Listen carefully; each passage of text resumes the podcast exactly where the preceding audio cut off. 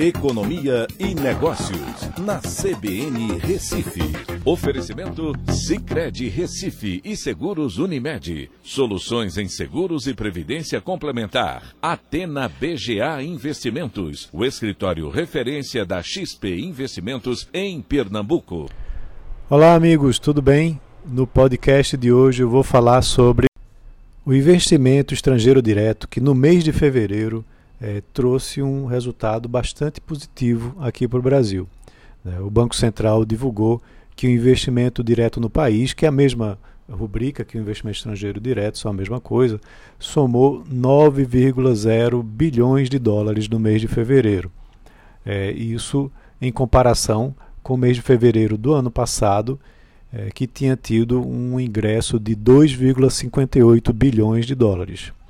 É, então a gente tem um resultado bastante interessante, mostrando que há uma expectativa internacional é, na recuperação da economia brasileira.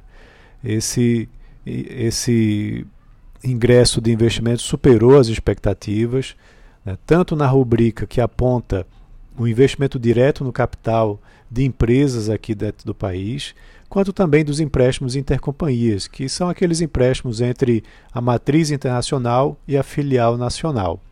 É, esse tipo de investimento ele é muito importante para o Brasil. O Brasil é um dos países que é, mais recebe investimento estrangeiro direto no mundo. É, e essa, é, essa modalidade de investimento tinha caído bastante no ano passado por conta da pandemia. Então, agora, essa retomada é bastante positiva para o nosso país. É, isso mostra uma retomada da confiança né, dos investidores internacionais aqui na economia brasileira e pode ter sido também um reflexo do avanço de algumas medidas econômicas importantes, como a aprovação dos novos marcos regulatórios do saneamento, do gás, né, que vão permitir novos investimentos, é, as concessões que estão por vir também de aeroportos e portos é, e de rodovias, e também da aprovação da autonomia do Banco Central. É, os investimentos em carteira também tiveram um mês bastante positivo. Mesmo com a Selic no mês de fevereiro ainda em 2% ao ano, houve uma entrada de investidores internacionais bastante importante no mercado financeiro daqui do, do Brasil.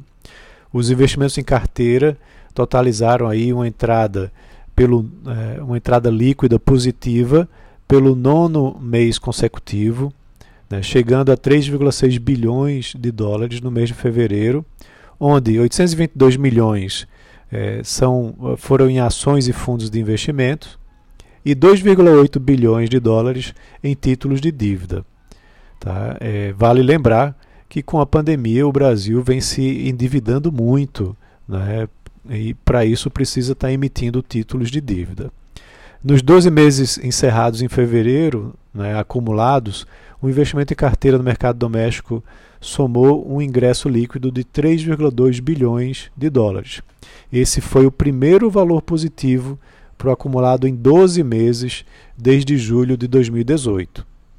É, então, mesmo é, com essa Selic de 2%, que eu já mencionei no, no mês de fevereiro, como o mercado internacional tem muita liquidez e o Brasil está emitindo muitos títulos para financiar o déficit fiscal, houve uma entrada forte de recursos. Então é isso. Um abraço a todos e até a próxima.